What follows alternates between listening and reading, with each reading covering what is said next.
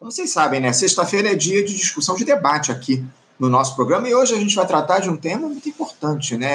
Essa, digamos assim, dicotomia que existe no governo Lula, uma gestão que amplia o seu apoio popular ao mesmo tempo em que também é, amplia as alianças com a turma do fisiologismo chamado Centrão lá no Congresso Nacional. Enfim, a gente vai tentar entender um pouco o que é que leva a esse quadro é, onde o, o, governo alcança de alguma forma as massas, mas entrega aí a gestão para a turma do andar de cima. Essa é que é a grande verdade. E para fazer essa discussão aqui no programa de hoje, eu já tenho três especialistas no tema da política aqui do nosso país e comentaristas já há bastante tempo do nosso programa. Primeiro, eu começo apresentando o professor de História Contemporânea da Universidade Federal Fluminense, a UF, professor Daniel Arão Reis. Professor Daniel Arão, bom dia.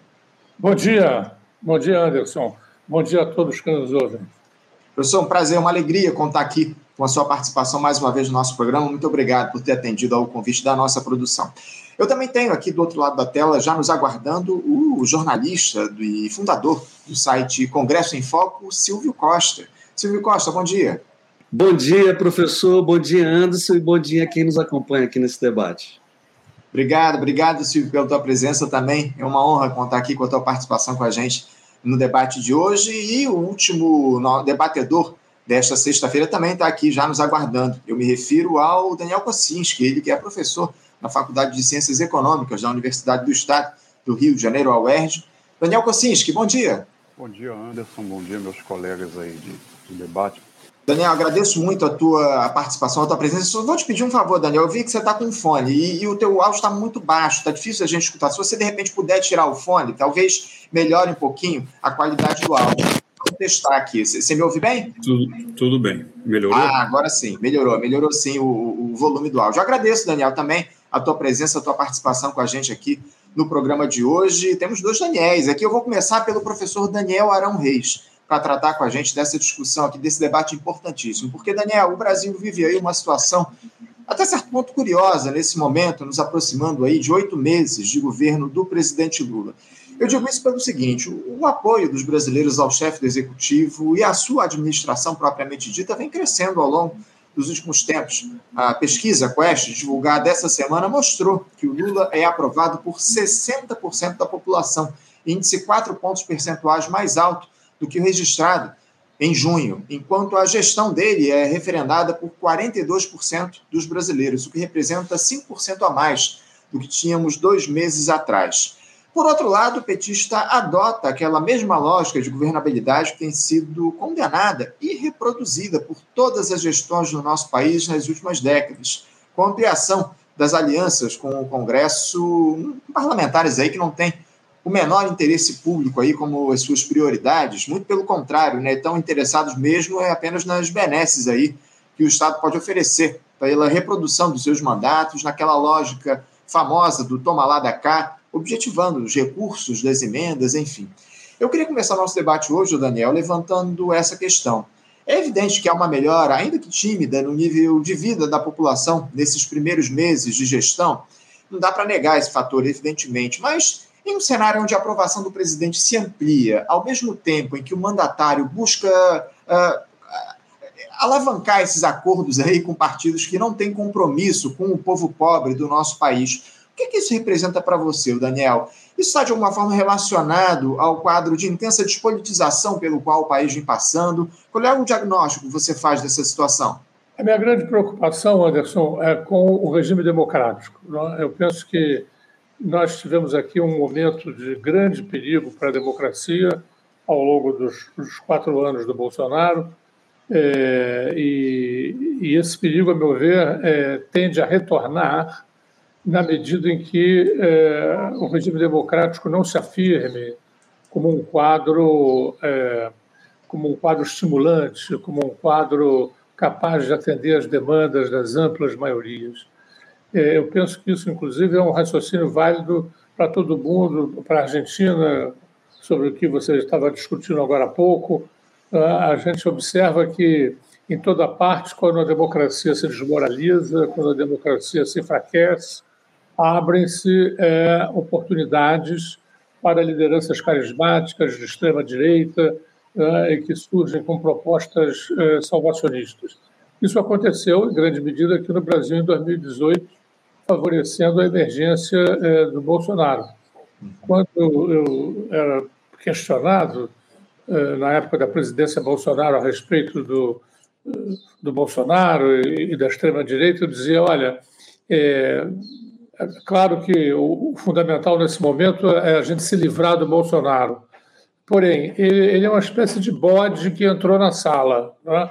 e a sala não estava em muito boas condições é, quando se permitiu a entrada do bode. Quer dizer, você expulsar o bode da sala é uma, é uma grande, é uma grande é, notícia, é uma notícia positiva, é uma notícia construtiva.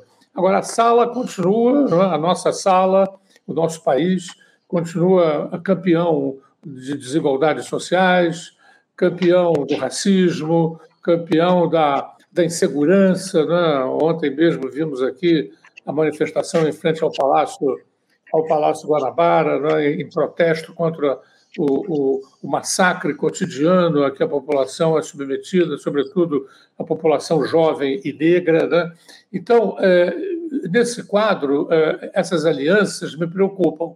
Me, me preocupam porque ela, elas, elas tendem a. É, são alianças com o, o chamado centrão, mas é, é, mais uma batalha das palavras que a gente travar que a gente tem que travar. Né? Esse agrupamento não é centrão, é, é direitão. Né? Eles são da direita. Eles são da direita, eles se fazem passar por centro, né? quando na verdade eles são de direita. Então, a conciliação com a direita, a, a, a articulação dessa frente gelatinosa, né? quer dizer, é, é, se de um lado né, pode viabilizar algumas medidas. É, até progressistas, né? como dizia a anterior entrevistada, a Rejane, né? Por outro lado, também, é, em caso de problemas que não são de ser excluídos, ao contrário, né? A gente vai ter o aprofundamento de, um, de, uma descrença, né? a, a, a descrença nos valores democráticos. A gente vê hoje nessa campanha é, é, poderosa lançada contra o Bolsonaro, né? quer dizer, é, é, é, é o mesmo tema, é o mesmo tema é, mudando-se os polos. Né? Antes, a corrupção era, era o PT, era o Lula, que tinha que estar na cadeia. Agora, o grande problema continua sendo a corrupção, só que quem faz a corrupção é o Bolsonaro, são os seus asseclas, que tem que ser postos na cadeia. Né? Quer dizer, pô, e, e, aí parece que nós continuamos né, tendo o grande problema da nação é, é, o, é, o, problema da corrupção, quer dizer, as desigualdades sociais, os lucros do capital financeiro, o escândalo da dívida pública, o racismo, né? isso, a questão da educação e da saúde pública, isso tudo vai para baixo do tapete, né? porque o grande problema são as joias que o capitão entesourou em algum lugar. Né? Quer dizer, então, eu, eu penso que isso é um, é um debate político extremamente raso, né? extremamente problemático, que pode não estar cobrando. É, é, tributos agora, nesse exato momento. Você registrou aí o, o pequeno aumento da popularidade do Lula, né, a situação de, de, de, calmaria que vive o país né, e de, de, algumas melhorias, né, mas isso tudo é cosmético, Anderson.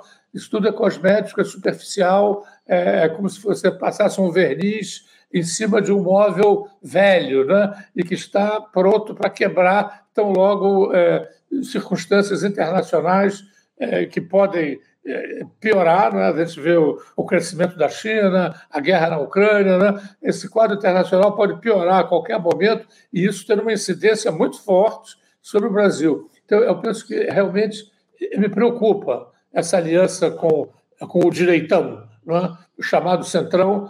É, eu acho que é uma, é uma, é uma aliança que, que dilui, é uma aliança que é, apaga as diferenças. Né? A democracia eu a vejo como um território de conflito.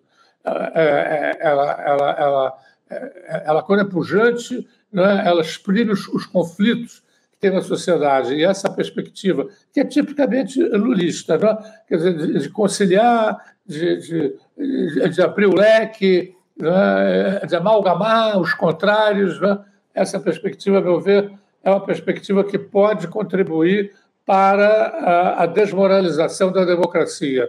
É, tão logo uma crise aponte no horizonte, né? com aquela velha cantileira, são todos iguais, né? é, ninguém presta, aquele discurso de motorista de táxi. Né? Quer dizer, ninguém presta, tudo é uma, é, uma, é, uma, é uma coisa horrível, e aí temos de novo a possibilidade de uma nova liderança carismática de extrema-direita, como foi o Bolsonaro em 2018. Isso me preocupa muito.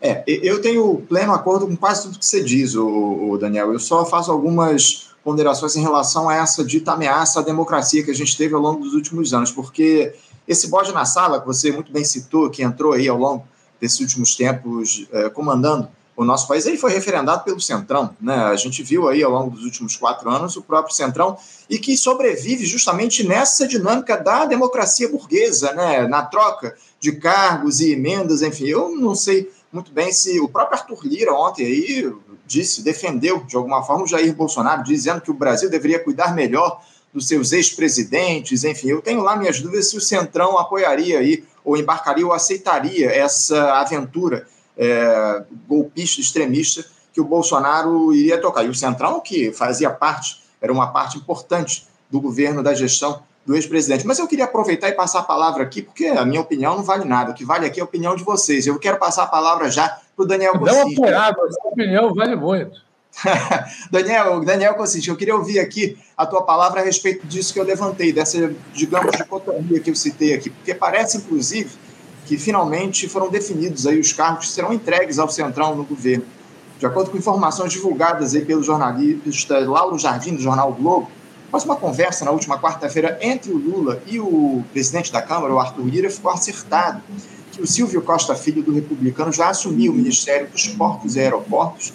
O André Fufuca, do Progressista, fica aí com o Ministério do Desenvolvimento Social Há, porém, aí uma forte possibilidade de que essa pasta do desenvolvimento social perca a gestão do Bolsa Família, né? que pode vir a ser tocado pela ministra Esther Dweck, no Ministério da Gestão. Eu te confesso que, sinceramente, tenho lá minhas dúvidas se o progressista vai aceitar o Ministério do Desenvolvimento Social, que hoje está a cargo do petista Wellington Dias, sem o Bolsa Família, né? que é, digamos assim, o principal atrativo dessa pasta. Mas, enfim, pode contrabalançar um pouco, de alguma forma, é que o comando da Caixa também deve ser entregue ao PP, da presidência às vice-presidências, aí o pacote completo.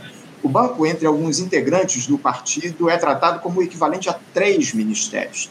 Também deve ser criado o Ministério das Micro e Pequenas Empresas para servir como moeda de troca e a FANASA deve ser entregue também ao Republicanos. O anúncio oficial aí deve ser feito ainda nesta sexta-feira, Daniel.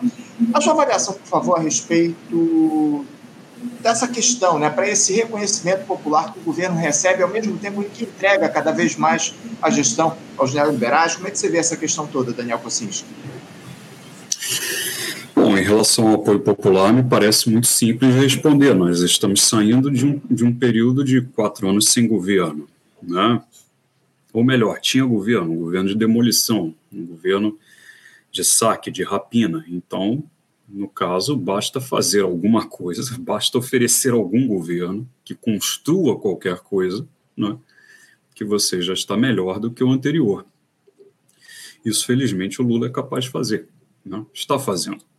Então, apenas por aí você já terá, já, já conseguirá levar a população né, melhoras incrementais da sua vida. Né? Então, isso nós temos, felizmente, e eu acho que é por aí que a gente pode explicar essa ampliação do apoio popular. Né? Algumas pesquisas aí que eu vi na, nas últimas semanas, nos últimos meses, mostraram, por exemplo, que inclusive parcelas de, de eleitores do Bolsonaro na última eleição já estão favoráveis ao governo Lula, já estão com visões favoráveis, né, positivas a respeito do governo Lula. Então, acho que isso aí é um, é um, um sinal nessa direção. Né? E como eu disse, ah, nós estamos vindo de uma situação de terra tão arrasada que não é necessário fazer muita coisa para isso. Né? Basta dar alguma coerência né, ao governo, basta ter alguma consistência nas suas ações. Isso eu acho que o governo Lula está apresentando. Por outro lado, uh, na questão da ampliação do fisiologismo com o Centrão, né, como você colocou, eu acho que é uma contradição insuperável uh, no momento, né? Nós temos, nós estamos vendo a mesma fórmula que nós vimos no Lula 1, no Lula 2, né? Ou eu diria que é a fórmula que caracteriza o chamado lulismo, né? Nesses últimos 20 anos. Você tem uma retórica de esquerda, uma simbologia de esquerda, né? são mobilizados esses símbolos né? à esquerda, mas você tem uma prática de governo que é oligárquica, né? que é conciliadora com as oligarquias. É, claro, eu acho que a gente não pode ignorar que, em parte, isso é uma necessidade que essa ordem que está aí coloca. É, ganhar uma eleição não é tomar o poder, né? acho que a gente tem sempre que se lembrar desse, desse elemento básico. Muito pelo contrário, ganhar uma eleição pouco tem a ver com tomar o poder, e nós vivemos num sistema que é uma dita democracia representativa. Então, as oligarquias locais espalhadas pelo território brasileiro, que é imenso. Essas oligarquias controlam suas clientelas locais e esses personagens são eleitos para o legislativo, né, para o Congresso Nacional. Portanto, eles exercem uma função constitucional. O presidente da República não, não tem como dizer que não. Né, eles ocupam o poder legislativo, eles compõem o poder legislativo, que a gente sabe que, em último caso, tem é, poderes, inclusive, de deposição sobre o chefe do executivo, presidente da República.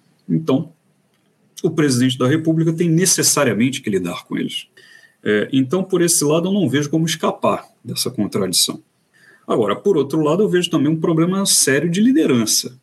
O Lula se adaptou perfeitamente bem a essa forma oligárquica de fazer política, né, de conseguir a chamada governabilidade né, no Brasil. Claro que essa fórmula vem de antes dos governos Lula, evidentemente mas ele se adaptou perfeitamente bem a isso. Aliás, eu diria que nos últimos 20 anos ele é o principal, o grande consertador de oligarquias no Brasil. Né? Ele se tornou, acabou se tornando pela sua prática né, o, o mais hábil realizador desse consertão de oligarquias. Muito mais hábil, por exemplo, que o Bolsonaro acabou se revelando. Então, parece que desde as eleições de 2002, o Lula é, parece ter entendido que esse era o caminho né, para ser autorizado, digamos assim, a governar esse país, fazer esse consertão entre os oligarcas. Se nós pegarmos os governos Lula 1 e Lula 2, a coisa tá, aconteceu mais ou menos da forma como está acontecendo nesse momento. O governo começa um pouco mais orgânico, digamos assim, né, com maior participação é, é, do PT no ministério, dos partidos mais à esquerda, de movimentos sociais, e aos poucos ele vai caminhando progressivamente para uma ocupação pelo chamado centrão. E eu acho que é isso que nós estamos vendo de novo.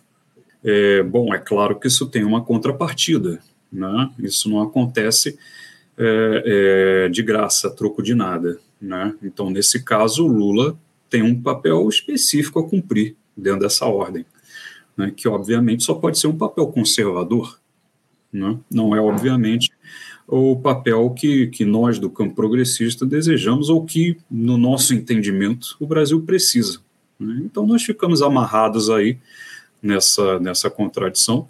Concordo com o que o professor Daniel falou, que eu acho que isso, isso provoca um esvaziamento é, é, muito violento dessa, dessa ideia da democracia no Brasil. Eu digo ideia porque, no meu entendimento, nós não vivemos um regime democrático mas, enfim, contribui para a erosão da ideia. Né? E também, claro, abre caminho para que surjam, né, para que acendam figuras como Bolsonaro, que simplesmente dizem: eu vou demolir tudo isso que está aí. E as pessoas acabam comprando esse discurso porque, de fato, elas sentem que esse, esse mecanismo, essa ordem, não resolve os problemas é, estruturais das suas vidas. Então, há 20 anos nós estamos caminhando assim e tudo indica que continuaremos caminhando.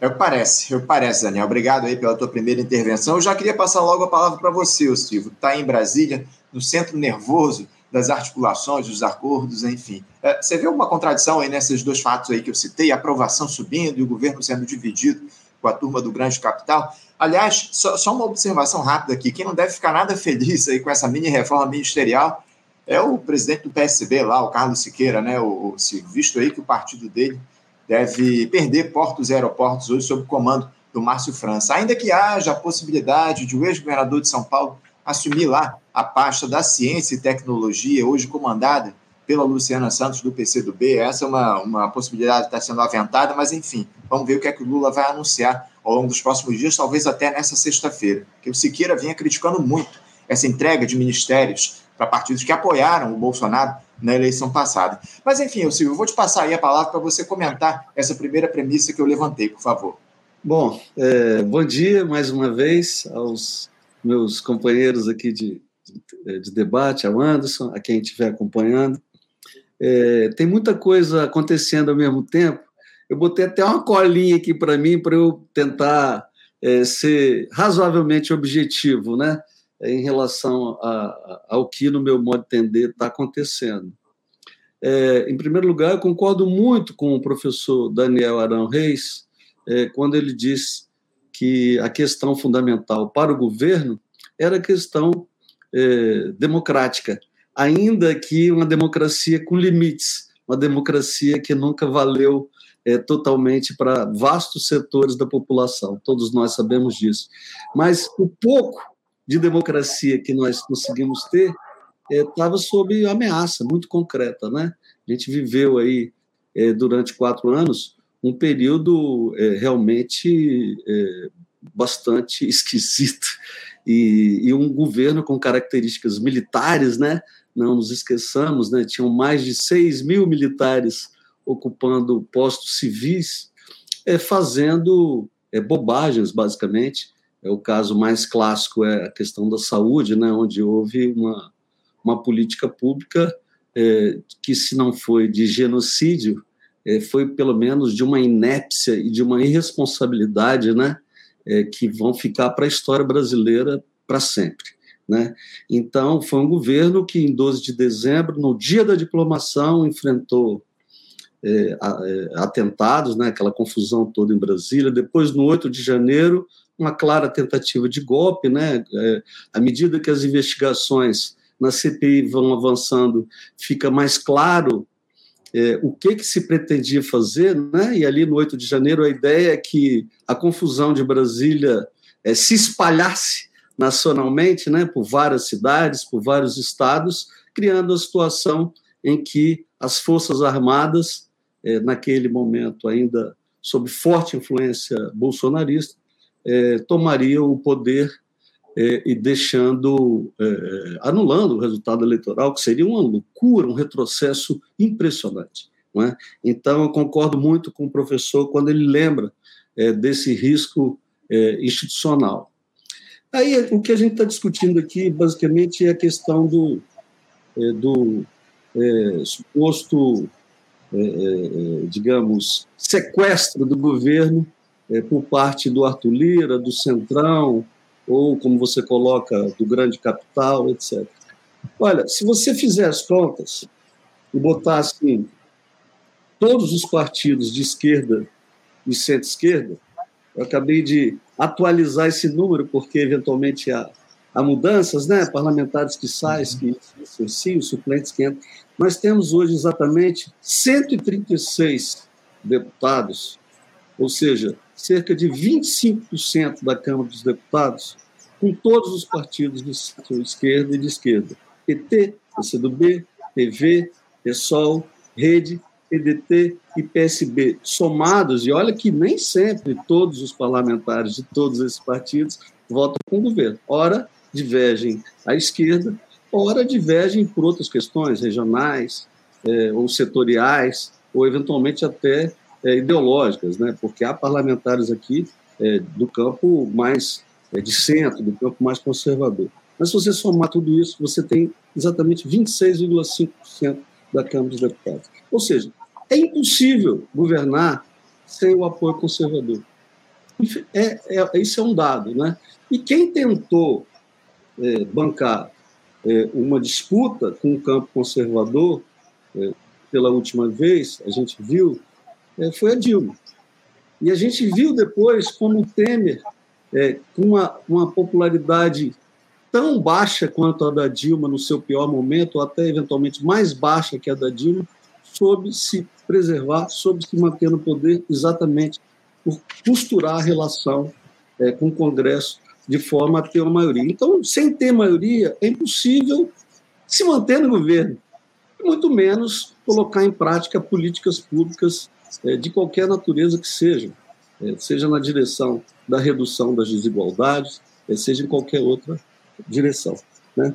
Então, assim, é, ponto um para mim, apesar das dificuldades, o fato que o governo construiu uma maioria, que não é uma maioria simples, que não é uma maioria é, tranquila, né, que está sempre sob forte tensão, né, é uma é uma um, um governo muito amplo, né, do ponto de vista partidário, ideológico, mas conseguiu e está é, aprovando as matérias do seu interesse. Esse é, esse é o ponto número um. O segundo ponto que me parece bastante claro é que é o seguinte: o que vai determinar, e aí, de novo, eu concordo com o professor é, Arão Reis, que, aliás, tem uma satisfação aqui de participar com os dois Daniéis, né, já li coisas dos dois aqui, fico feliz de ter essa possibilidade aqui proporcionada pelo, pelo Anderson pelo Faixa Livre. É, o, que vai determinar o sucesso do governo e até mesmo a estabilidade política do país vai ser a economia. A gente vive é um período muito longo é, de uma economia ruim, né, uma economia que, é, que viveu uma recessão, é, que ainda está, poxa, a quantidade de empresas com dificuldades, né, quantidade de pessoas desempregadas, de pessoas que pararam de procurar emprego, né, por absoluto, ou de pessoas com alta formação, todos nós conhecemos. Né, é, é isso está em todos os estratos sociais, pessoas com excelente formação universitária que não conseguem se empregar, sobretudo os mais jovens, né, para entrar no mercado de trabalho. Então a gente vive ainda uma situação econômica muito ruim. E aí, os primeiros meses do governo, no meu modo de entender, é, sinalizam melhoras. A inflação caiu, o juro começa a se reduzir, você vê vários anúncios é, de investimentos, as expectativas estão em alta, né, no, tanto no campo da população, no campo mais geral, quanto dos, é, dos atores econômicos, investidores, é, não é, empresários, é, todos é, é, houve uma mudança de expectativas. Isso se reflete na pesquisa da Quest, citada aqui anteriormente, onde tem um dado que eu acho muito interessante, que é o seguinte: é, operou-se ou está em andamento, a gente vai ver nas próximas pesquisas, é, uma mudança é, interessantíssima, inclusive sobre o aspecto regional. E quando você pega a pesquisa da Quest, você vê que onde o governo é, melhorou mais foi exatamente onde ele estava em pior situação, onde ele tinha pior avaliação, foi na região sul. Na região sul, a aprovação é, do governo saiu de 48% para 59%. Passou do Sudeste. Hoje, a, o, o, é, o, o, governo tem a sua pior avaliação nas regiões é, Norte, Centro-Oeste, depois Sudeste e, e, em seguida Sul. Quer dizer, é, isso que, que é evidente que há várias leituras possíveis é, e há várias leituras ideológicas possíveis. Agora, do ponto de vista mais prático, eu vejo um governo que está agindo é, no campo da economia de forma a fazer é, as entregas que são necessárias para se manter no, no, no, poder, no final das contas. Uhum. Outros pontos é, rápidos e que me parecem é, importantes. É você, é, o, o, o, houve, é, do meu modo de entender, uma retomada Aí pode dizer, ah, o pacto de, 1988, a ordem constitucional é uma ordem é, que exclui muita gente. Não é uma ordem verdadeira democrática, mas é o melhor que a gente já conseguiu ao longo da história brasileira. Por mais limitado que seja, a gente nunca tinha dado cidadania para tanta gente que passou a ter a Constituição. E tudo isso estava sob o risco de se perder. Né? Então, retoma-se a normalidade no relacionamento com os poderes. Você não tem um presidente da República perseguindo jornalistas, perseguindo veículos jornalísticos, perseguindo artistas, perseguindo universidades, perseguindo políticos de, oposição. Isso, para a gente que está aqui em Brasília, faz uma diferença enorme. Que quase todos nós que temos alguma independência em relação ao governo, sofremos muito com isso, inclusive fisicamente, economicamente. Né? Então, a, o relacionamento do governo com o judiciário, com as instituições, com as organizações da sociedade civil mudou, o que não é pouco, no meu modo de entender. Os militares voltando aos quartéis, que eu também acho ótimo, porque a gente tinha esse mito da eficiência militar, e vimos o Pazuello, que para mim é um símbolo da incompetência militar. O que, que foi o grande erro que foi botar general para comandar coisa que não entende e fez um monte de bobagem, em especial é, na área de saúde. O desmatamento caindo. Né? Então, eu acho que você tem um conjunto de, é, de, é, de coisas em andamento que apontam é, para uma é, recuperação econômica do país, do lado, para uma retomada, é, digamos assim, institucional no caminho da democracia, ainda que com limitações, cabe a nós melhorar essa democracia. Né? É, e você vê o Brasil voltando à cena internacional, participando de negociações, participando de encontros. Agora, tem muito risco pela frente, tem muitos desafios pela frente, tem muita coisa que pode atrapalhar, mas eu não quero me alongar demais, porque senão eu monopolizo aqui a conversa. Então, vou parando por aqui. Obrigado, obrigado, Silvio, pela tua primeira intervenção. Só algumas ponderações que eu tenho a fazer. É evidente que o governo está tá construindo aí essas alianças com o Centrão que, de forma muito voláteis. Esse é que é o problema. Né? A gente observa, a gente observou, inclusive, no primeiro semestre, o governo sofrendo muito para conseguir aprovar determinadas pautas. O União Brasil, que estaria, teoricamente, na base aliada, muitos deputados, muitos parlamentares do União Brasil votaram contra as pautas do governo. Tem outra, né? É, o, quais serão as demandas que o governo vai enviar para o Congresso Nacional? Qual é o caráter dessas propostas aí que o governo envia? Não dá para dizer que reforma tributária nesses moldes estão colocados, que a próprio arcabouço fiscal são projetos efetivamente que atendem aos interesses populares acima de tudo. Enfim, a gente vai debater, vai aprofundar essa questão aqui, essas questões daqui a pouquinho. Eu queria passar mais uma vez a palavra para o professor Daniel. Ah, antes disso, lembrando a vocês que a gente está no debate, vocês fiquem à vontade aí para fazer intervenções nas falas uns dos outros, interromper aqui. É, eu, eu, só me coloco aqui na condição de dizer qual é o nome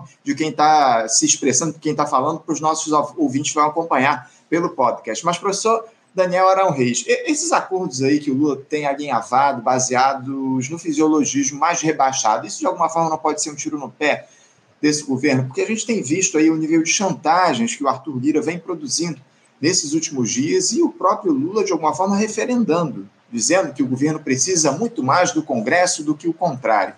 Quando Fernando Haddad disse algumas verdades aí em uma entrevista divulgada na segunda-feira, dizendo que a Câmara estava com muitos poderes, humilhando o Senado e o Executivo, Arthur Lira simplesmente cancelou uma reunião que ele teria com o ministro da Fazenda e tirou da pauta da casa a discussão sobre o novo arcabouço fiscal, né, dizendo aí que não havia clima para tal reunião e, consequentemente, para a votação após a fala do Fernando Haddad.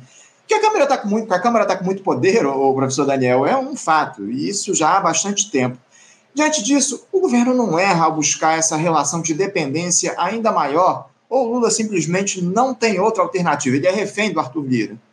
Pois é, é do meu ponto de vista, a, a conjuntura internacional, né, porque eu acho importante sempre a gente situar o Brasil na conjuntura internacional. Né? A gente assiste hoje em todo mundo a um crescimento é, muito importante da extrema-direita, mesmo quando ela não assume o poder, ela consegue pautar os grandes debates nacionais, ela consegue fazer com que a sociedade se polarize em torno das questões que ela coloca. Né? Então, é, eu, penso que os partidos de esquerda, democráticos ou progressistas, lá como se queira chamar, né, eles têm, eles têm é, é, derivado progressivamente para uma política de, é, que a gente poderia chamar de administração ou de gestão das coisas. Né? Quer dizer, perdendo aquilo que sempre foi, ao longo do século XX, a característica dos partidos de esquerda, que se caracterizavam exatamente pela sua vocação reformista ou revolucionária.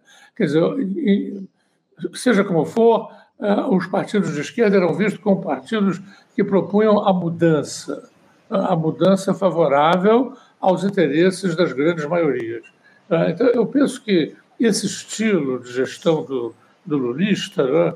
do lulismo, que é, que, que, é uma herança do trabalhismo brasileiro. Né? A gente tem uma, uma, uma vertente aí que, que informa, muito poderosa, é, que, que informa as, as tradições de esquerda brasileira, que é, foi encarnada na, no regime que a gente teve aqui entre 45 e 64, né, encarnada pelo trabalhismo varguista, né, quer dizer, que realmente tem como sua, sua seu grande é, seu grande carro-chefe né, a conciliação de classes. Né. É, é, eu, eu, eu, eu registro que nesse próprio trabalhismo até 64 é, se desenvolveu uma corrente de esquerda, né, e que é, o nacionalismo de esquerda, que na época era representado, entre outras figuras, pelo Leonel Brizola, né, e, que, e, e, que manteve essa bandeira, essa bandeira reformista, que às vezes até tinha conotações revolucionárias, né, pelo tipo de, de proposta que tinha. Ah, então, é, posteriormente, com o restabelecimento da democracia no Brasil, eu penso que é progressivamente os partidos é, que, que é, é, quiseram né, encarnar essa mal chamada nova república, tanto o PSDB como o PT, eles foram, é, embora originalmente não tivessem esse, essa dinâmica, eles foram gradativamente se transformando é, de partidos reformistas em partidos de administração da ordem, de gestão da ordem. Ah, quer dizer, eu, eu penso que é, é, hoje o, o lulismo representa muito bem essa perspectiva da administração da ordem, ah, e que pode parecer uma, uma, uma coisa bastante encorajadora, considerando os quatro anos passados, em que nós estivemos na iminência, né, ou, ou, pensávamos ter vivido na iminência de um, de um governo, da volta de um governo ditatorial. Né, então, é, é, a gente hoje é, vive hoje o restabelecimento dessa perspectiva. Né? A campanha eleitoral do Lula foi uma campanha é, rasa do ponto de vista de, de, de compromissos reformistas. Uhum. Foi uma, uma campanha absolutamente é, nula desse ponto de vista. Né? Ele mencionava as conquistas é, e as realizações dos seus primeiros governos como um salvo-conduto é, que garantidor, né? Tanto para as classes populares como para as elites dominantes. Nós vemos hoje no seu governo né, a, a, retomada dessa perspectiva, que me parece muito, muito insuficiente em relação aos desafios que podem surgir a qualquer momento. Né? Nós vivemos né, hoje aqui uma espécie de é, de autossatisfação né, com os índices de, é, econômicos, né, a inflação, a retomada do, do crescimento, os investimentos e, e, e, a popularidade decorrente né, é, do presidente Lula. É, porém, eu vejo essas questões todas como muito instáveis. Uhum nós temos uma conjuntura internacional muito instável, sujeito a desequilíbrios eh, que a qualquer momento podem eh, colocar em questão tudo isso. E, e eu penso que, o, que, o, que, um governo de, esquerda, né, ou, ou, mesmo de frente ampla, as esquerdas dentro desse governo teriam que ter um, um comportamento muito mais é, construtivo, muito mais positivo, não é? tensionando o, o, o, o, o quadro político em direção a, a, uma, a, uma, a um programa realmente que pudesse é, é, colocar a democracia para as grandes maiorias como, como um regime sedutor, como um regime promissor. Né? Isso a gente não vê. Né? não há tensionamento nenhum, há, uma, uma, uma, um discurso de que para ser governo a gente tem que é, fazer isso que está sendo feito. E eu acho que isso tem que ser questionado. Tá? Eu, eu, penso que é, você tem margens para disputa política, você tem margens para tensionamento político, né? Tanto do ponto de vista de medidas econômicas, como do ponto de vista eh, dos valores. Né? Por exemplo, a, a, a conciliação com o conservadorismo evangélico é, me parece chocante. A gente tem que abrir a discussão sobre, esse, sobre os valores e, e há, uma, há, uma, há uma angústia muito grande que se a gente for colocar isso em discussão, a gente vai perder voto. A gente vai, quer dizer, é, é uma, é, uma, é uma coisa muito, muito conservadora. Né? Quer dizer, é, esse país é um país campeão das desigualdades sociais.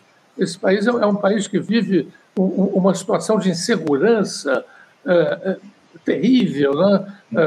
as pessoas estão sendo massacradas. Né? A juventude negra está sendo massacrada. essa, esse, essa guerra às drogas né?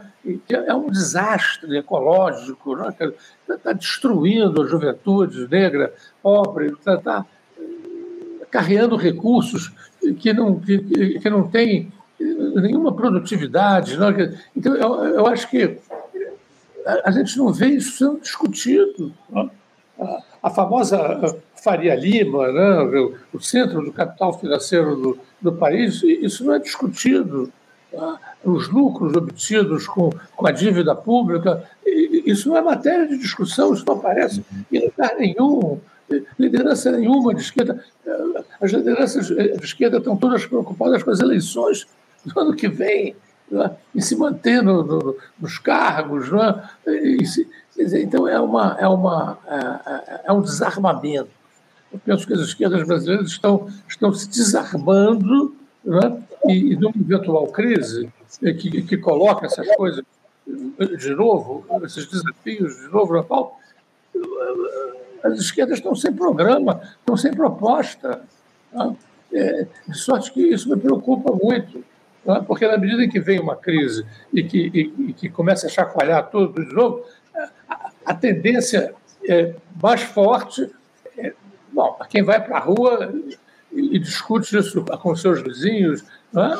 a, a descrença do regime político brasileiro é imensa. É imensa a descrença.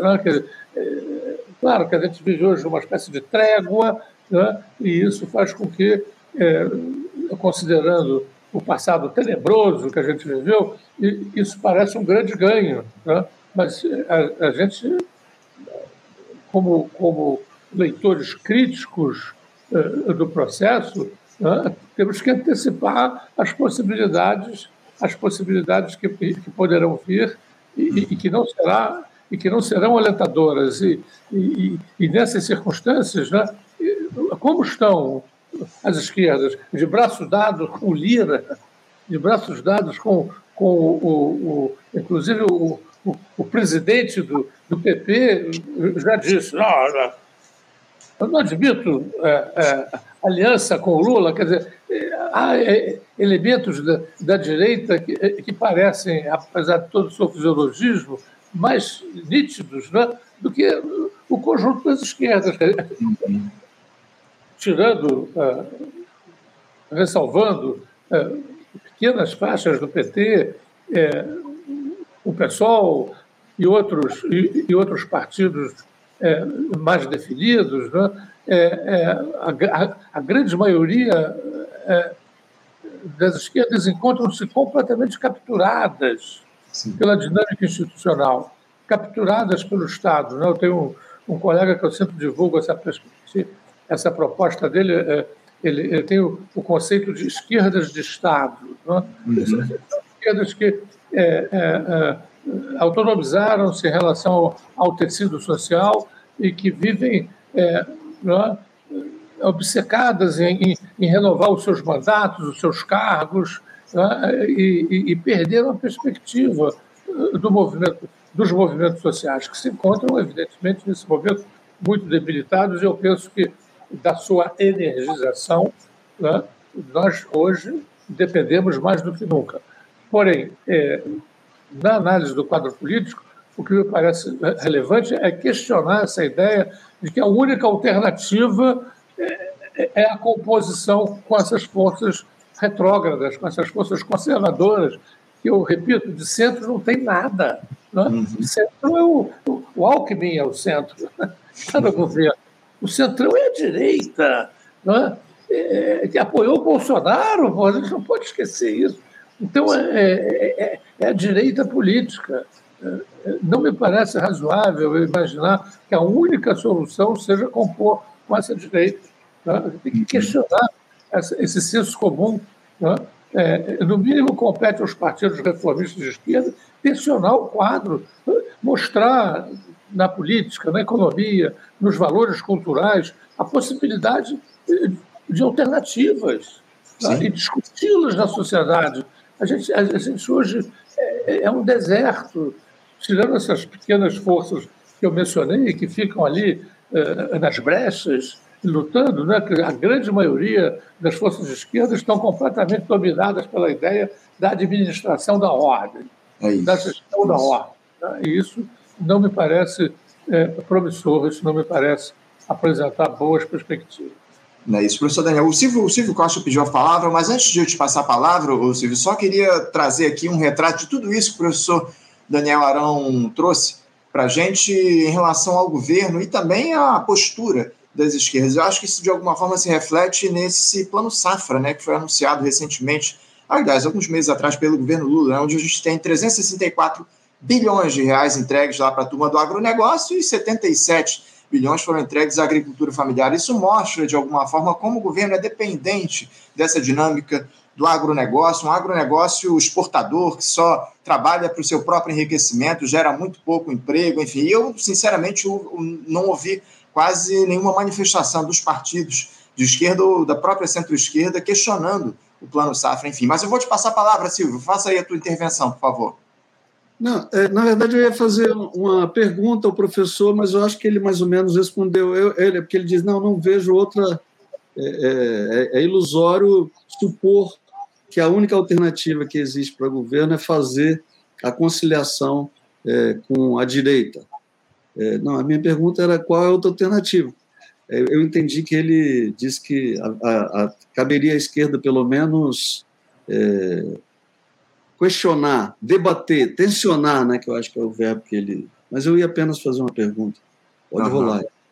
Tá certo, tá certo. Obrigado, Silvio. Eu vou passar a palavra, então, para o Daniel, para o Daniel, Daniel Kocinski, para te perguntar a respeito disso. Como é que você vê essa, esse tema, essa questão, Daniel? O governo aí entregar ministérios para o PP e para o republicano, se isso vai facilitar, de fato, a aprovação de matérias de interesse do, do país, enfim, e quais são os interesses, de fato, dessa gestão de grande aliança hoje, que são, se são, de fato, os mesmos da classe trabalhadora, o embarque do Centrão no governo pode ser um engano. E eu queria aproveitar para acrescentar aqui na nossa audiência qualificada que a gente tem aqui no programa de hoje, o professor Nildo Ourix, comentarista histórico aqui do nosso Faixa Livre, está acompanhando. Ele faz um questionamento que eu queria aproveitar e passar para você, o Daniel. O Nildo questiona o seguinte: é, Bueno, somar o número de deputados e concluir que o governo é refém evita o fundamental. Qual é o rumo do governo?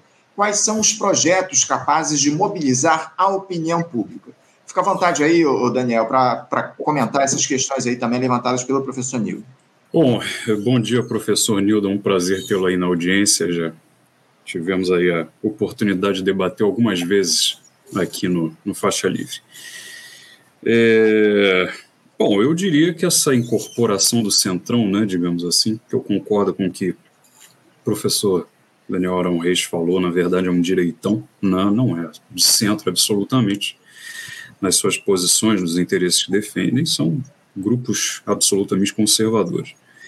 É, para o governo é positivo. Eu acho que o governo passa a ter o que ele chama de base parlamentar né, para aprovar os projetos do seu interesse, da sua iniciativa. A minha dúvida é se isso é de interesse do país. Né? Se é de interesse do governo é uma coisa, se é de interesse do país é outra. É, Queria citar aqui, por exemplo, algumas questões estruturais que, no, no meu entendimento, né, o Brasil precisa enfrentar hoje para de, desamarrar as suas mãos. Né? E aí eu gostaria de saber se o Centrão, fazendo parte do governo, se ele terá como encaminhar a solução dessas questões. Né? Por exemplo, a autonomia do Banco Central. Né? É um problema estrutural a ser resolvido no Brasil atualmente. Né? essa autonomia confisca ao executivo boa parte do controle sobre a moeda nacional, né, que é feito via taxa de juros, principalmente. Né? O governo ainda tem alguns mecanismos mais indiretos para atuar sobre o Banco Central do Brasil, por exemplo, as decisões do Conselho Monetário Nacional, né, às quais o Banco Central está vinculado. Ele precisa executar né, as suas políticas, tendo em vista as metas, as decisões que o Conselho Monetário Nacional toma. E no Conselho Monetário Nacional, os representantes do governo têm maioria. Né? Portanto, é uma forma de influenciar o Banco Central. Agora, obviamente, né, idealmente, nós precisamos recuperar para o governo o controle sobre o Banco Central do Brasil. Né? Isso será feito com a incorporação do Centrão, né, a chamada base parlamentar do governo? Evidentemente que não. Né? É, outros problemas estruturais que nós temos a resolver, né? por exemplo, a questão da Petrobras, questão do abastecimento energético. Né? É, apesar do anúncio do fim do, do, do preço de paridade internacional, né, nós vimos agora há poucos dias que o governo, a Petrobras, continua se orientando, pelo menos em alguma medida, né, pelos preços internacionais é, da, do petróleo, das energias, né? Petróleo e seus derivados. Nós vimos agora um aumento, um forte aumento da gasolina e do diesel anunciados essa semana, né? Quer dizer, é, é um fato, não há mais aquela volatilidade absurda nos preços dos combustíveis que nós tivemos é, é, durante a tragédia, né, que foi o Bolsonaro, né, mas ainda assim nós temos uma influência clara dos preços externos sobre o abastecimento nacional de energia. Né? Então é aquela coisa, nós precisamos avançar de forma decisiva é, para conquistar a autonomia energética brasileira, que nós ainda não temos, apesar da nossa produção de petróleo já ser bastante substancial. Né? O Brasil precisa ampliar sua capacidade de refino, o Brasil precisa é, ampliar sua produção de derivados de petróleo, gasolina, diesel, encerrar as importações desses derivados, né? para isolar o ambiente externo é, do ambiente interno nessa questão. Pergunto, né, essa governabilidade que é, está se buscando né, ao trazer o centrão para dentro do governo, né, ao conferir, ao dar para esse centrão cargos-chave na administração, vai se refletir numa retomada, por exemplo, da BR distribuidora, que foi entregue, das refinarias que foram entregues, né, da Petrobras com a, a de Salvador, de Camaçari, né? nós sabemos que não vai. Não é? A Eletrobras, da mesma forma, foi entregue de forma absolutamente espúria, uma das privatizações mais criminosas, mais absurdas né, desse planeta, eu diria. Né? Esse governo não tomou até aqui nenhuma providência de contestação disso, né, muito menos de retomada da empresa. Nós tivemos essa semana aí esse apagão, ainda pouco esclarecido, né, que pode ter sido apenas uma coincidência, uma falha local, qualquer coisa desse tipo, ou já um indício de problemas né, no gerenciamento, na administração do sistema elétrico brasileiro, em decorrência dessa entrega absurda da Eletrobras. O Centrão vir para o governo é, trará para o, para o governo alguma perspectiva de solução desse problema? Eu também acredito que não. Então, quer dizer, nós temos aí diversos problemas estruturais da maior gravidade né, que precisam de enfrentamento, mas que permanecem pendentes, em grande medida por inação do governo, porque o governo simplesmente aceita né, uma situação que foi imposta pelos governos anteriores. Foram governos de demolição, não só o Bolsonaro, mas também o Temer. Né, o foco das ações do governo até aqui está sendo pautado pela chamada agenda do mercado, equilíbrio fiscal, por exemplo, uma âncora fiscal, né, sob a alegação de que isso atrairá investimentos privados e etc. Nós tivemos agora o lançamento do PAC, né, o relançamento do PAC. Claro que é positivo, evidentemente, né, investimentos públicos são absolutamente indispensáveis, né, Agora, se nós pegarmos lá do pacote de 1,7 trilhão de reais do PAC, cerca de um trilhão, pouco mais de um trilhão, né, prevê investimentos privados. Não, não, não, estou sendo contra investimentos privados por definição. Né, afinal, vivemos num país capitalista. Isso requer, pressupõe investimentos privados, né, gostemos disso ou não. Agora, esses investimentos sairão do papel, sairão do papel a que preço? Né? Qual será a natureza dessas concessões né, que serão produzidas por essas parcerias público-privadas? Quer dizer, então eu só estou aqui procurando elencar alguns elementos né, que mostram as questões fundamentais que eu acho que esse país tem que resolver, tem que pelo menos buscar resolver, e o que me deixa muito insatisfeito com esse governo não é que ele não resolva essas questões, porque, obviamente, nós não podemos ser ingênuos. Né? Resolver essas questões é de extrema dificuldade num país com as é, circunstâncias que o nosso país tem, com essa ordem constitucional que nós temos, com essas oligarquias né, controlando o parlamento, na nossa condição de país periférico, né, isso também não pode ser esquecido, numa ordem internacional cada vez mais complicada, num mundo que está sendo novamente é, dividido pelos Estados Unidos, pela ação da potência hegemônica, né, e nós estamos no meio dessa bagunça aí. Então, é claro que não, não é simplesmente cobrar do governo que não resolva essas questões. O problema é que o governo nem sequer as enfrenta. Né? não há nem sequer a tentativa de enfrentar essas questões. Né? É, quer dizer, parece que a perspectiva é, de, é pura e simplesmente de capitulação. E tudo isso é feito em nome é, de um governo de esquerda, né? representado como se fosse um governo de esquerda. Enfim, então, só para concluir, é isso. É, quer dizer, coloca-se o centrão para dentro do governo, né, sob a alegação de garantir a governabilidade, ok, dá para se compreender as razões, embora a gente lamente mas é possível compreender as razões disso do ponto de vista absolutamente pragmático. Né? Uhum. Agora, é, isso é feito para, um, para fazer um governo conservador, na sua essência. Né? Não é nem simplesmente para tentar avançar alguma coisa, é para fazer um governo conservador. Quer dizer, então são, são esses os limites, são esses os horizontes né, que a dita esquerda no Brasil tem para oferecer. Né? Então, realmente fica absolutamente complicado. Né? se nós continuarmos eternamente dessa maneira.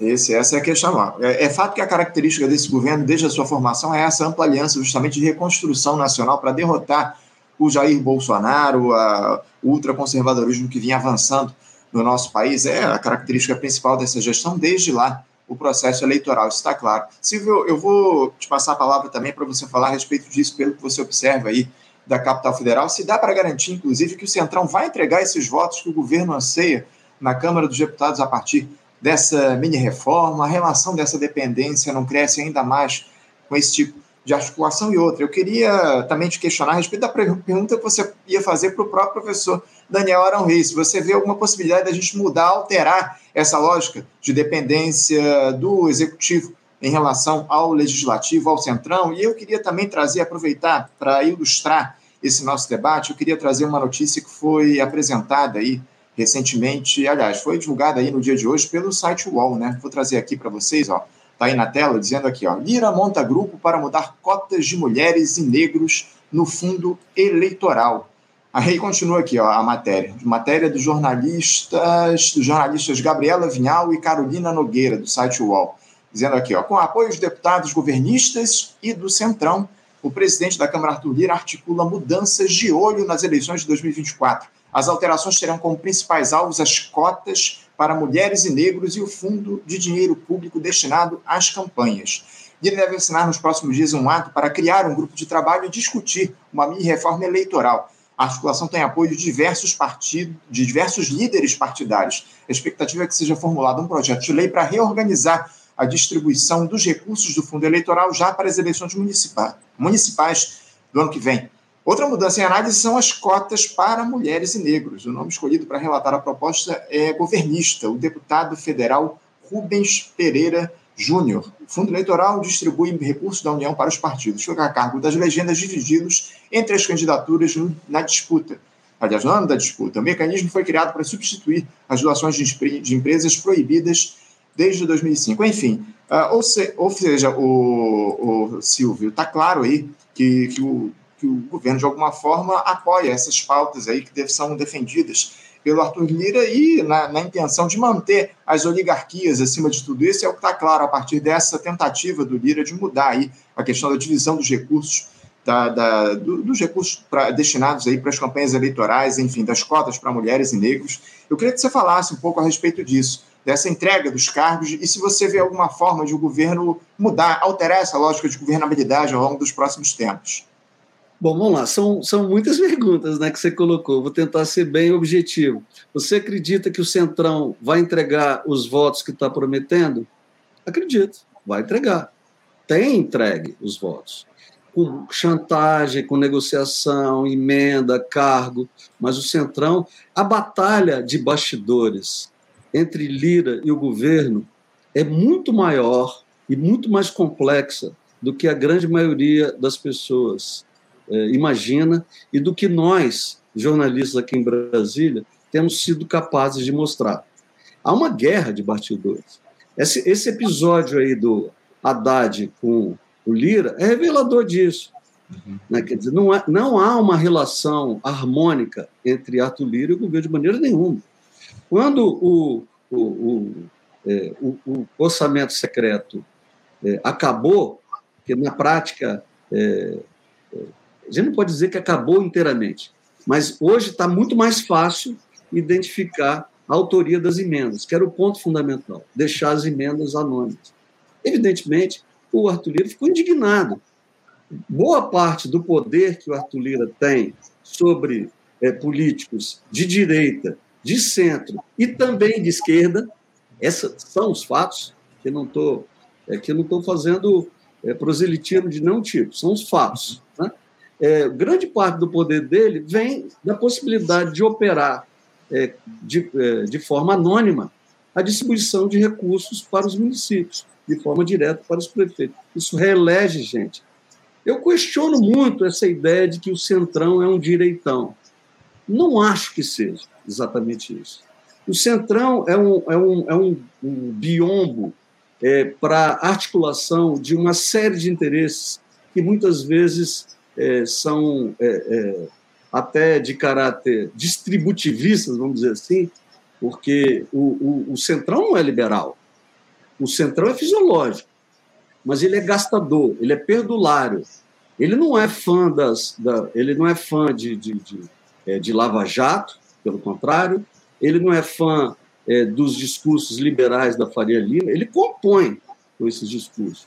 Ele é fundamentalmente, no meu modo de entender, fisiológico. O objetivo fundamental do parlamentar associado à liderança do Arthur Lira é se reeleger, ou eleger pessoas próximas, eleger o próximo prefeito, eleger pessoas da sua área de influência nas suas bases. Né? Então, e, e eu acho que está havendo aqui um equívoco, com todo o respeito aos meus ilustres é, debatedores, em relação à identificação da natureza do governo. Esse não é um governo de esquerda não foi eleito para ser um governo de esquerda.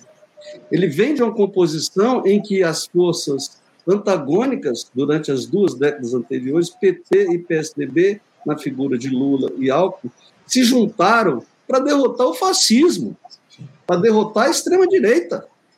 É um governo de coalizão, é um governo é, que não pode ser de esquerda. Se, se é, num belo dia é, Lula e seus principais assessores acordam, vamos mudar tudo, vamos fazer um governo de esquerda, provavelmente vai ser derrubado. Não há base é, política institucional, eu acho que não há sociedade que dê sustentação a isso.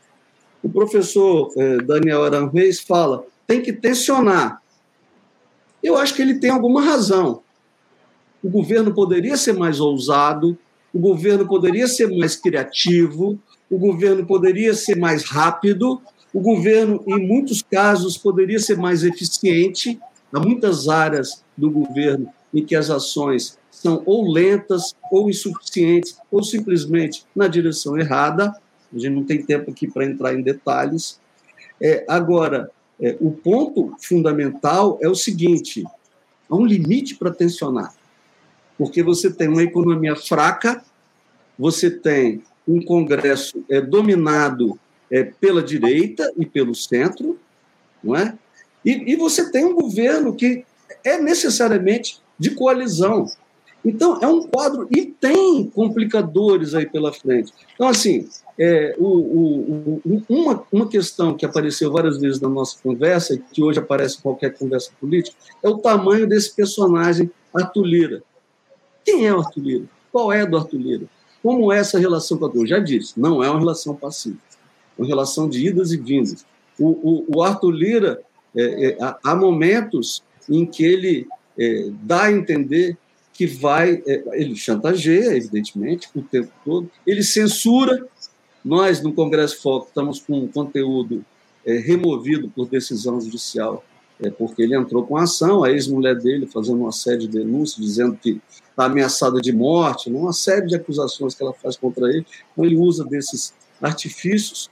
É, o, a, o, a união entre Arthur Lira e governo é indissolúvel?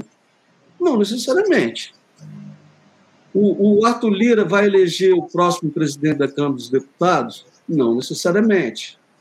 Então, assim, tem um jogo de bastidores que eu acho que é mais complexo. Há muitas coisas que eu acho que membros importantes do governo, do governo Lula é, que têm uma compreensão é, das limitações desse governo, mas que têm, no meu modo de entender, quando, quando os ouço, uma vontade real é, de mudar esse país na direção apontada é, pelos, pelos professores aqui, aqui presentes, é, não é? ou seja, de enfrentar a questão da miséria, enfrentar a questão da pobreza. Né? Eu, eu, a gente não vai ver Lula pregando a revolução socialista. Lula não é um revolucionário. Né? Então, assim, aliás, eu próprio não pregaria a revolução socialista, porque eu mesmo não sou um revolucionário, nem sei se sou de esquerda. Nem de esquerda o Lula é, né, o Silvio? Hã? Nem de esquerda o Lula é, já disse que é um político de centro, né? Não sei, eu, eu, é, eu, eu acho que assim, no, no, no, no, quadro brasileiro e no quadro global, eu acho que Lula é um cara de esquerda, centro-esquerda, né? E é uma pessoa que, tá, que, que, que, que tem um compromisso que me parece autêntico, que me parece é, real, com o enfrentamento das desigualdades sociais, das desigualdades é, étnico-raciais. Tem um custo político para ele fazer o discurso que ele fez já algumas vezes de crítica a instituições policiais, a instituições militares. É, eu acho que isso não é um negócio é, banal, nem um negócio casual. Agora, o ponto, o ponto concreto é assim: é, é uma situação, de fato, muito complicada. O PT, é, com seus é, poucos é, parlamentares, é um, é um personagem muito importante no executivo, mas relativamente secundário no legislativo, precisa de alianças é, para poder fazer alguma coisa. E você tem pela frente em vários desafios. A eleição, eu mencionei, a eleição na Câmara, a eleição no Senado, são desafios importantes. Quer dizer, como é que o governo vai se posicionar? Ele vai patrocinar a candidatura contra o, o, o Lira? Esse, esse, é um tema muito importante. Aliás, o tema mais discutido no Congresso hoje eu acho que não é reforma tributária, nos bastidores, eu digo. Não é reforma tributária, não é arcabouço fiscal, não é nenhuma dessas. Não, é, não são as investigações, é a mesa da Câmara e a mesa do Senado, porque a gente sabe a importância disso. A gente sabe o que, que representou a eleição do Eduardo Cunha naquele, naquela situação de conflito com a Dilma. Né? A Dilma peitou e ele ganhou e, a partir do momento que ganhou, entrou numa, numa coisa em que ele, o objetivo dele era derrubar a Dilma, uhum. É? Então, assim, eu acho que há muitos complicadores, há muitas sutilezas, há muitas coisas não ditas é, e um, um, um, jogo de bastidor muito, muito forte que, evidentemente, o governo pode se atrapalhar. O governo pode. Ó, vou dar um exemplo aqui só para encerrar aqui a minha participação, trazendo aqui para a nossa análise um fato né, e não uma opinião. Você tem hoje é, uma, um conflito na, dentro do campo governista assim, mais largo entre Arthur Lira, poderoso presidente da Câmara dos Deputados, e o senador Renan, Renan Calheiros, ex-presidente do Senado, talvez candidato novamente à presidência do Senado, não é possível, e um, um, parlamentar muito influente, muito desenvolto, o filho é ministro dos Transportes, um ministério importante. É um conflito regional uhum. alagoano, mas que tem importância enorme para a República. Não nos esqueçamos, é, muitos anos atrás, né, o PC Faria, então tesoureiro e grande assessor, e né, o cara, o carregador de mala do Fernando Collor, resolveu montar um jornal em Alagoas para disputar o jornal da família Collor, então comandado pelo Pedro Collor. O Pedro Collor ficou furioso com aquele negócio e correu é, para a imprensa para contar é, as coisas que sabia a respeito de PC, de Collor, etc. Então, essa briga é, Lira versus Renan é algo que a gente tem que acompanhar com lupa, porque o Renan é um político extremamente hábil, extremamente ousado. Ele, é, ele, ele, com frequência, ele parte para cima. A gente já viu em vários lances. Ele, ele, ele corre riscos. Ele, ele, é, é, a, a, o jeito dele de atuar corre riscos. E o, o Lira é um político cerebral altamente poderoso. Até que ponto o governo saberá administrar. Aqui eu deixo um bastidor aqui rápido. O, há uma grande briga hoje, que é lagoana, mas que é brasileira, que é a seguinte: o Abraskem, é, em razão de empreendimento lá, é, causou um afundamento de vários bairros lá em Maceió, prejudicando milhares de famílias. Tratou aqui no programa, inclusive, essa questão do, do a questão do, do sal, como é que é? Sal, sal gema, não é isso? Exatamente. Então, assim, o, o aí costurou-se uma indenização de 1,7 bilhão da Braskem para a prefeitura de Maceió que é ocupada por um aliado do Lira. Aí deixou, deixando-se de lado o governo do Estado, que também deveria ser indenizado, e deixando-se de lado as, as, famílias que tiveram uma indenização é, é, inexpressiva. O Renan, a, a, a Braskem, é, é, é, a Petrobras, faz parte da composição acionária da Braskem, tem perto de 50% do capital. Não tem o controle, mas tem perto de 50% do capital. O Renan se surgiu contra esse acordo que a Petrobras já estava pronta para entrar e assinar e pagar.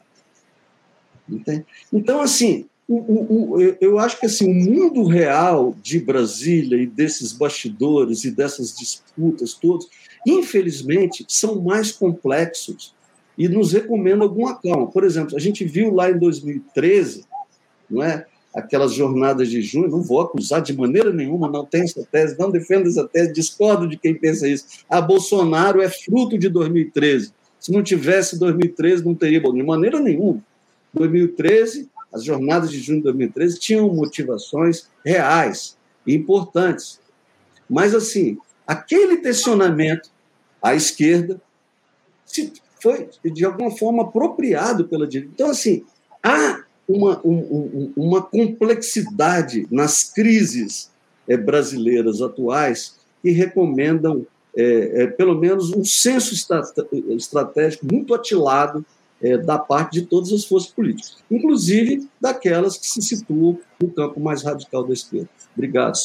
Só, só para fechar aqui, Silvio, um último questionamento que eu te fiz, inclusive, mas eu não, não percebi se você chegou a responder. É, como é que ah. você vê uma alternativa para o Lula sair dessa lógica, dessa dinâmica, dessa coleira, dessa dependência que ele tem do Centrão? Ele, como principal liderança política do país, não podia, de alguma forma, convocar a população? Eu, eu tenho citado aqui no programa constantemente a importância de Lula utilizar as ferramentas de institucionalidade para se colocar, para dialogar com o povo brasileiro, é, fazer rede nacional de rádio e TV semanalmente para dialogar com a população. Você vê uma alternativa para o Lula sair dessa dependência que ele tem hoje do Centrão? Vejo. Tem que melhorar a economia. A economia precisa melhorar. Tem um monte de empresa quebrando. A gente viu aí, o Brasil está com recorde de endividados, né? não são 85 milhões de pessoas é, com crédito negativado no país, que está reduzindo, fez um programa de desenrola. Esse programa tem um impacto social imenso eu acredito, aí, aí de novo, eu estou na contramão de alguns analistas. Ah, não, teve, aumentou a gasolina, a próxima avaliação do governo, eu ouvi isso ontem de um analista, a próxima avaliação do governo vai mostrar uma queda. Talvez ele esteja certo, mas talvez ele esteja muito errado, porque o impacto desse desenrolo é muito grande. Para quem não consegue comprar um, sei lá, um liquidificador, uma geladeira, um fogãozinho, entendeu? E que está encrencado, é um programa importantíssimo.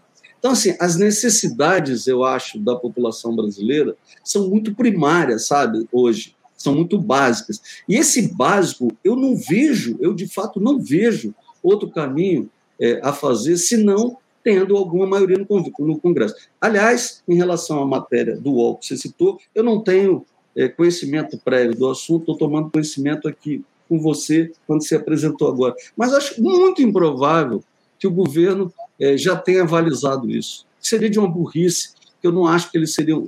Não o governo erre muito e não seja capaz de cometer burrice, mas assim, mas eu acho que seria um, um erro tão grave. Bom, tem o Ministério da Igualdade Racial, tem o Ministério das Mulheres, tem o Ministério dos Povos Indígenas. Então, acho muito difícil que se faça uma besteira tão grande.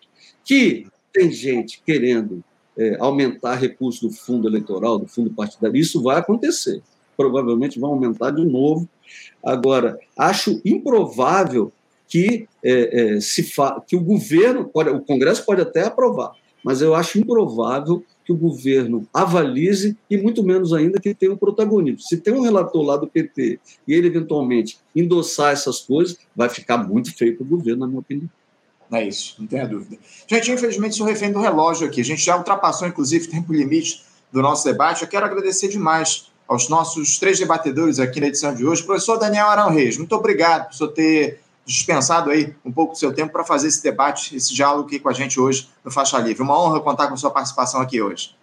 Como sempre, sou eu quem agradeço, inclusive aos meus colegas de debate, com os quais eu aprendi muito hoje. Obrigado, professor Daniel. Obrigado também a você, Daniel Kocinski, pela tua participação, pela tua presença aqui, sempre atendendo aos nossos convites, fazendo esse debate, essa discussão, esse diálogo com a gente aqui no programa. Obrigado a você, Daniel. Muito obrigado, Anderson. Obrigado também aos meus colegas, professor Daniel Arão Reis, Silvio Costa, Congresso em Foco. Leio bastante Congresso em Foco quase todo dia.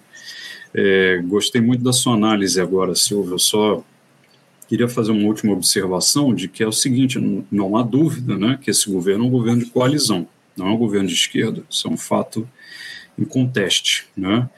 É, e também concordo que o Brasil, na conjuntura atual, no seu cenário político e cultural atual, infelizmente não comporta um governo de esquerda. Isso para mim é muito claro. Né? É, mas eu também acho que o nosso papel aqui é justamente fazer esse tensionamento né, pelo plano das ideias que nós estamos cobrando do governo no plano da política. Né? é justamente fazer esse destaque das questões estruturais que, que precisam ser enfrentadas, né, para promover transformações efetivas na realidade brasileira, né, e que, infelizmente, dado o conservadorismo geral e muito profundo né, da política brasileira, parece que só um governo de esquerda seria capaz de fazer. Reforma agrária, por exemplo, inúmeros países no mundo fizeram reforma agrária sem qualquer governo de esquerda presidir essas reformas agrárias, né? mas o Brasil é um país tão profundamente conservador que aqui isso é uma pauta da esquerda. Né? Enfim, então só queria fazer esse comentário final, agradecer mais uma vez aí, mandar meus abraços aí para vocês. Obrigado, obrigado, Daniel que Você falou do Congresso em Foco. Todos nós lemos muito o Congresso em Foco, essa é a verdade. A gente se informa muito pelas matérias aí produzidas pela turma, pelo pessoal que é liderado pelo Silvio. Eu quero agradecer, Silvio, demais a tua participação também, mais uma vez aqui no nosso programa, sempre atendendo aqui os nossos convites. Obrigado pela tua presença aqui hoje. Aprendemos muito, mais uma vez. Poxa, eu fico muito agradecido aí pela participação. Eu também sempre aprendo muito, como eu disse, sou leitor dos dois professores e eventualmente podemos divergir, mas eu tenho aí uma, uma grande admiração. O professor Daniel Arão Reis, então, eu li muitos livros. É, o Daniel Kozinski também tem lido coisas muito interessantes, muito instigantes.